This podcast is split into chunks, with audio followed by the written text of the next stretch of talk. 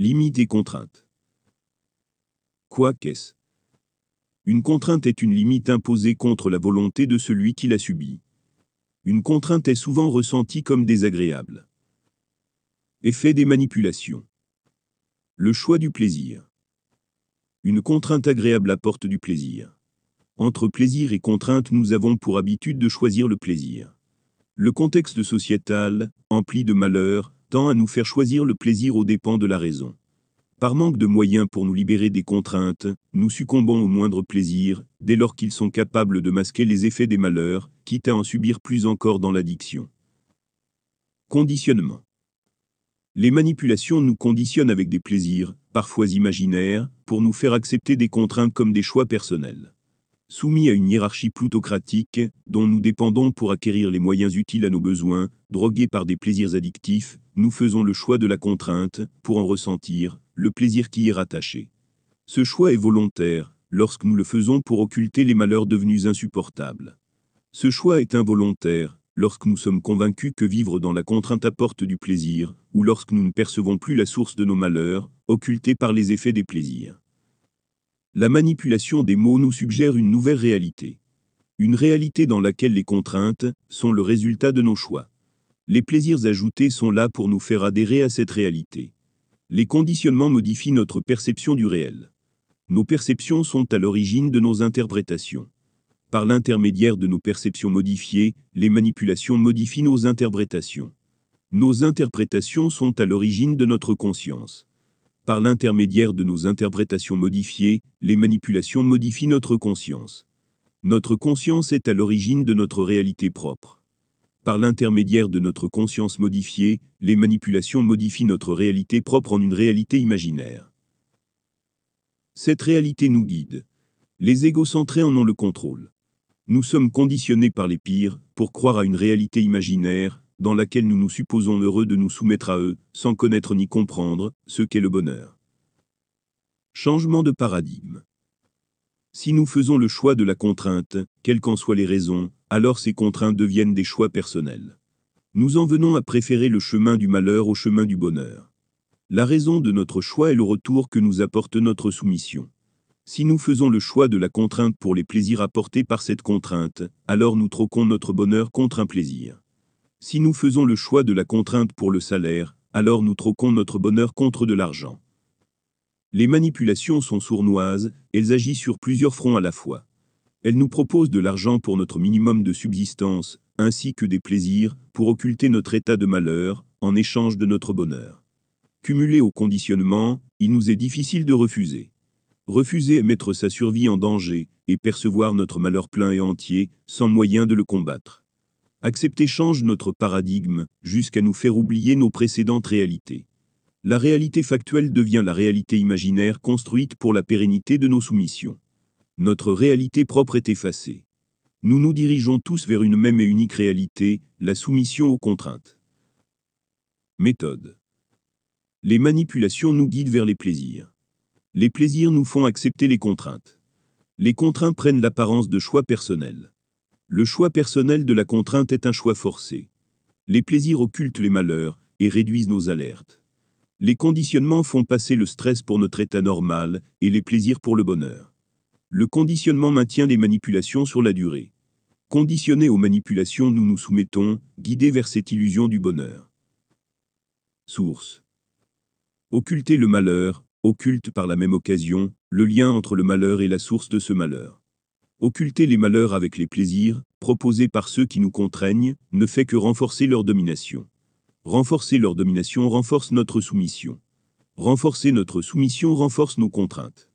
Renforcer notre soumission permet de nous faire oublier la source réelle de nos malheurs occultés. Ces manipulations visent à nous faire croire à du bonheur là où il y a du malheur. Leurs armes sont les plaisirs orphelins, leurs gains sont notre soumission aux contraintes imposées. Destination le plaisir du salaire est un plaisir orphelin. Le salaire n'est pas un besoin mais une contrainte. Les manipulations sont parvenues à changer une contrainte en plaisir, en faisant du salaire un faux besoin. Les plaisirs orphelins ne mènent pas à notre bonheur. Les faux besoins ne mènent pas à notre bonheur. Les contraintes ne mènent pas à notre bonheur. Les manipulations ne mènent pas à notre bonheur. Les manipulations tentent de nous faire croire que les contraintes sont notre choix.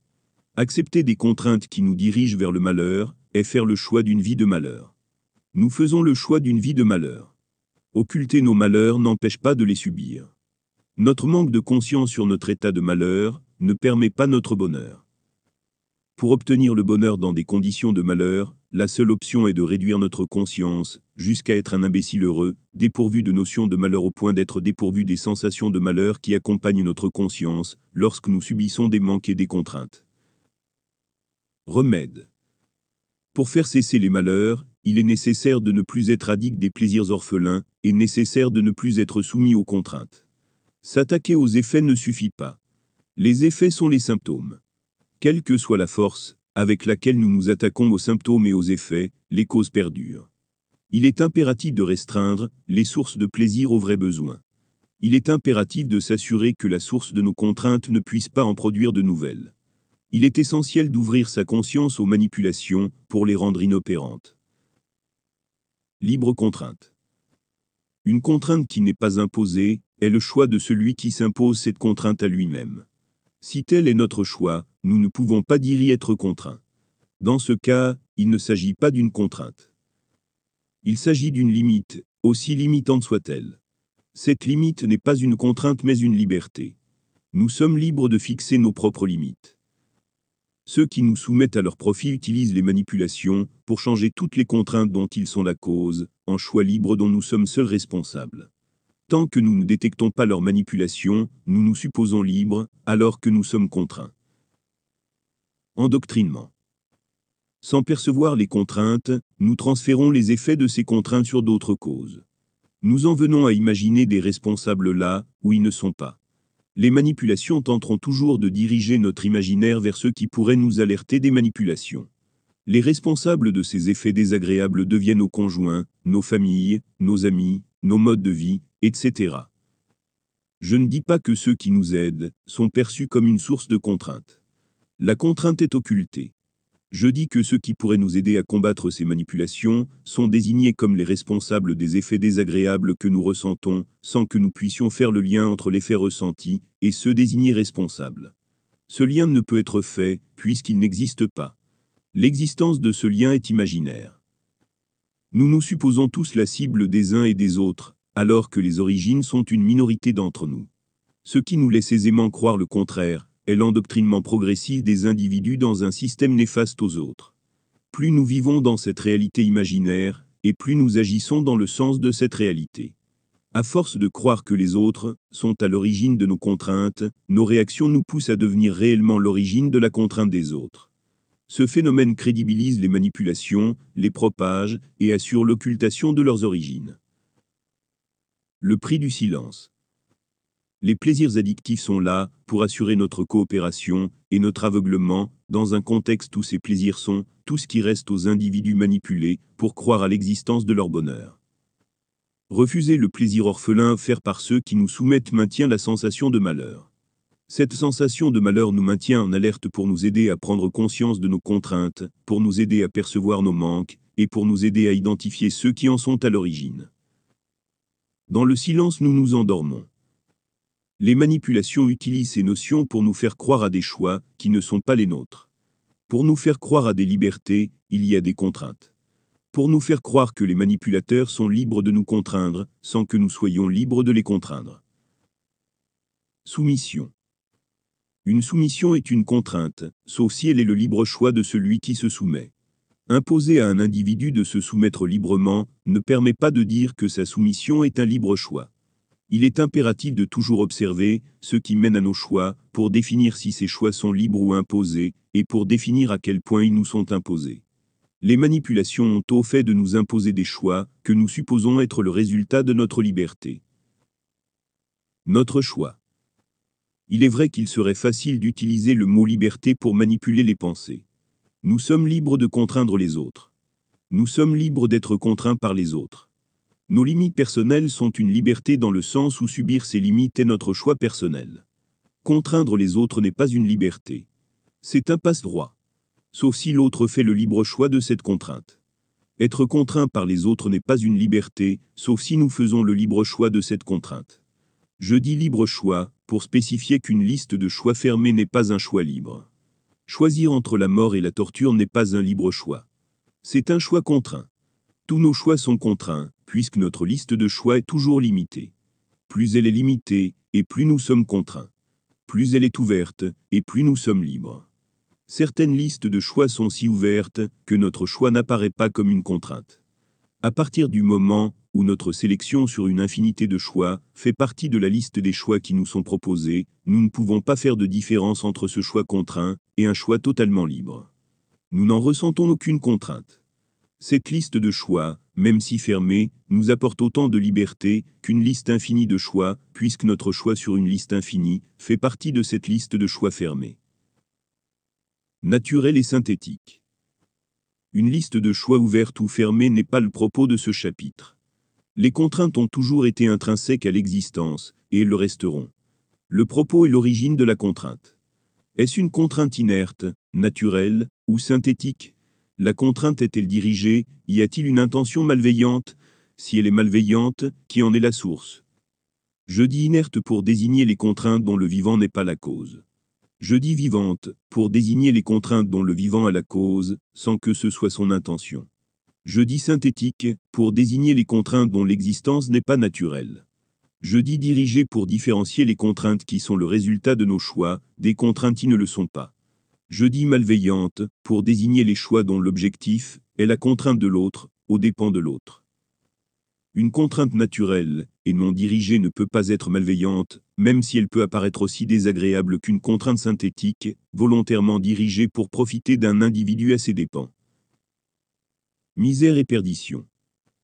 Il peut nous arriver d'accepter les contraintes que nous subissons pour en faire des limites personnelles plus supportables.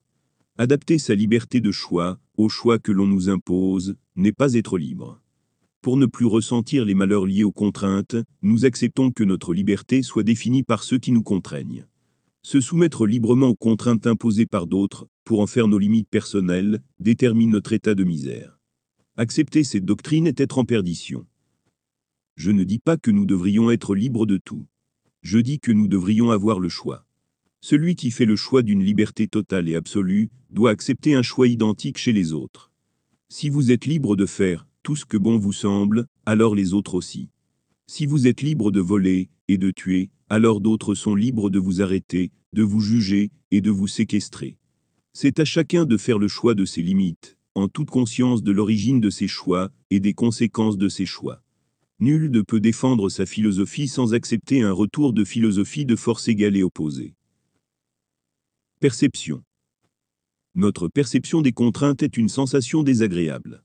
Cette sensation désagréable nous alerte sur l'aspect néfaste de cette contrainte. Si cette contrainte n'est pas ressentie, alors elle n'est pas une contrainte. Si elle perdure, elle est une limite personnelle.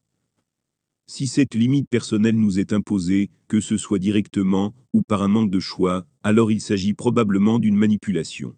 Si cette contrainte est ressentie, connue et acceptée, il s'agit probablement d'un cache-misère ou d'un moindre mal tel que nous contraindre pour éviter que nous aggravions notre état après un accident. Pour donner un exemple de liberté dans la contrainte, je me trouve actuellement devant un panneau indiquant interdit de se baigner. N'ayant aucune envie de me baigner dans une eau vaseuse à 4 degrés, cette limite n'est pas ressentie comme une contrainte. Elle ne limite pas mes choix. Cette contrainte imposée est égale à mon libre choix. Mon ressenti serait différent si un individu me poussait loin du rivage pour m'imposer cette contrainte. Alors que la limite n'était pas ressentie comme une contrainte, l'agression physique n'est pas de mon libre choix, et j'y percevrais une réduction de mes libertés qui me serait désagréable. Exemple heureux. Par choix, je limite mes plaisirs orphelins pour accéder au bonheur. Si cette limite n'est pas mon choix, alors elle devient une contrainte. La contrainte m'éloigne du bonheur, alors que l'objectif est de m'en approcher. Si l'on me contraint dans mes choix, à des moyens restreints à mes besoins, alors je n'y vois aucune contrainte, puisque cette contrainte est identique à la limite que je m'impose à moi-même. Je perçois cette contrainte comme ma limite personnelle et non comme une contrainte imposée. Je dois cependant faire attention et m'assurer que mes choix sont les miens et non le résultat des manipulations égocentrées. Choisir de ne pas succomber à la tentation des plaisirs orphelins est-il mon libre choix, ou est-ce le résultat d'une manipulation exploitant une analyse philosophique sur l'emploi, comme outil de manipulation, Mon choix est-il le résultat de ma pensée, ou le résultat de la pensée d'un autre? Le choix des autres. On ne peut pas forcer une personne à se diriger vers le bonheur, nous ne ferons que la diriger vers un autre malheur. Forcer un individu et le contraindre. La contrainte est une source de malheur. Le contraint lui apporte du malheur. Il est vrai qu'en de rares occasions, il convient de contraindre pour sauver. Parfois, contraindre à un malheur éphémère est impératif pour un bonheur durable. Ceux qui prônent cette philosophie ont tendance à déborder, avec des malheurs pérennes, pour un hypothétique bonheur à venir, qui ne vient jamais tant le malheur est pérenne. Ces individus sont ceux qui se disent agir pour l'avenir, que ce soit leur ou le nôtre. Ils agissent au présent, inlassablement. Quels que soient les bonheurs prédits, ils sont toujours entachés des malheurs présents, toujours pour un avenir meilleur, qui ne viendra jamais, tant il sera entaché par ces malheurs présents. Un malheur perpétuel dans l'objectif d'un bonheur futur est absurde. Le bonheur peut uniquement être vécu au présent. Les manipulations masquent le stress qui sert à nous alerter. Si la sensation directe du malheur n'est pas ressentie, la contrainte et leurs conséquences perdurent. L'individu sombre dans le malheur sans être alerté par ses sens. Ni une liberté, ni une contrainte. Pour préserver le bien commun, que ce bien soit naturel ou synthétique, il est impératif d'accepter ce qui ne nous entraîne pas vers notre malheur, et qui n'entraîne pas les autres vers le leur. La pérennité de l'accès à notre bonheur dépend de notre sagesse et du respect des biens communs. Le parc où je travaille ferme à 18h30. J'accepte cette contrainte sans la ressentir comme telle. Ce n'est ni une liberté, ni une contrainte. C'est une limite imposée, dont la perception ne m'entraîne pas vers du malheur. Au contraire. Sur la durée, cette limite me permet de profiter durablement de ce parc, ce qui assure l'inertie de mon bonheur. Me favoriser serait égocentré aux dépens de la pérennité du parc, aux dépens des services de sécurité et aux dépens de ses habitants. Ce n'est pas une contrainte. C'est un acte de bienveillance. Libre à moi de choisir ce que je fais en dehors du parc, une fois passé l'heure de fermeture. Notre liberté ne peut pas être aux dépens des autres sans devenir une contrainte pour les autres. Si notre liberté est une contrainte, alors elle est néfaste et doit être combattue. Prétexter subir la liberté des autres, comme une contrainte pour les contraindre, est exploiter sa liberté, pour nuire aux autres. Nous sommes tous contraints de vivre sur Terre. Et pourtant nous ne percevons pas cette contrainte comme telle. Cette limite n'est pas une contrainte. Cette limite ne participe pas à nos malheurs. Nous apprécions nos libertés dans les limites imposées. Nous ne ressentons pas cette limite comme des contraintes, tant elles ne participent pas à nos malheurs. Certaines participent même à notre bonheur. Savoir différencier les limites et les contraintes, les contraintes néfastes et les contraintes bénéfiques, les limites imposées et les manipulations occultes, impose d'accroître sa conscience. Pour accroître notre conscience, nous devons exploiter nos sens, interpréter nos perceptions et comparer nos résultats. Condition au bonheur. Pour qu'une contrainte ne soit pas anti-bonheur, elle ne doit créer aucun besoin de s'en libérer. L'effet désagréable ressenti est le symptôme qui démontre ce besoin. Occulter le symptôme ne retire pas le manque. Le manque est à l'origine du besoin. Le besoin nous éloigne du bonheur. Occulter le symptôme nous plonge dans l'illusion du bonheur, alors que nous sommes dans le malheur. Il ne faut pas confondre occulter nos malheurs et ne pas avoir de malheur. Occulter un malheur signifie qu'il y a un malheur, mais nous ne le percevons pas. Dans le cas contraire, s'il n'y a pas de malheur, il ne pourrait pas être occulté.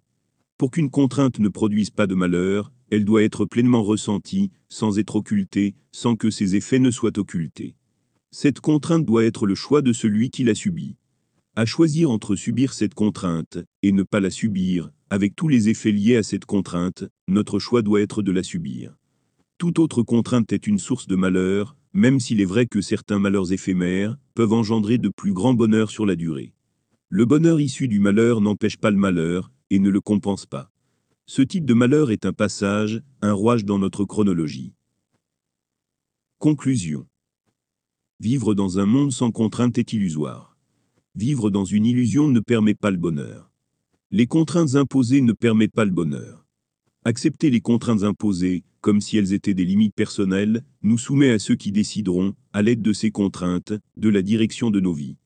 Nous soumettre volontairement aux manipulations, pour notre bonheur qui n'est pas le nôtre, fait de nous des imbéciles heureux. La seule solution au malheur des contraintes est notre conscience. C'est notre conscience qui guidera nos choix et nos actes vers des limites personnelles favorisant les bonheurs aux dépens des malheurs.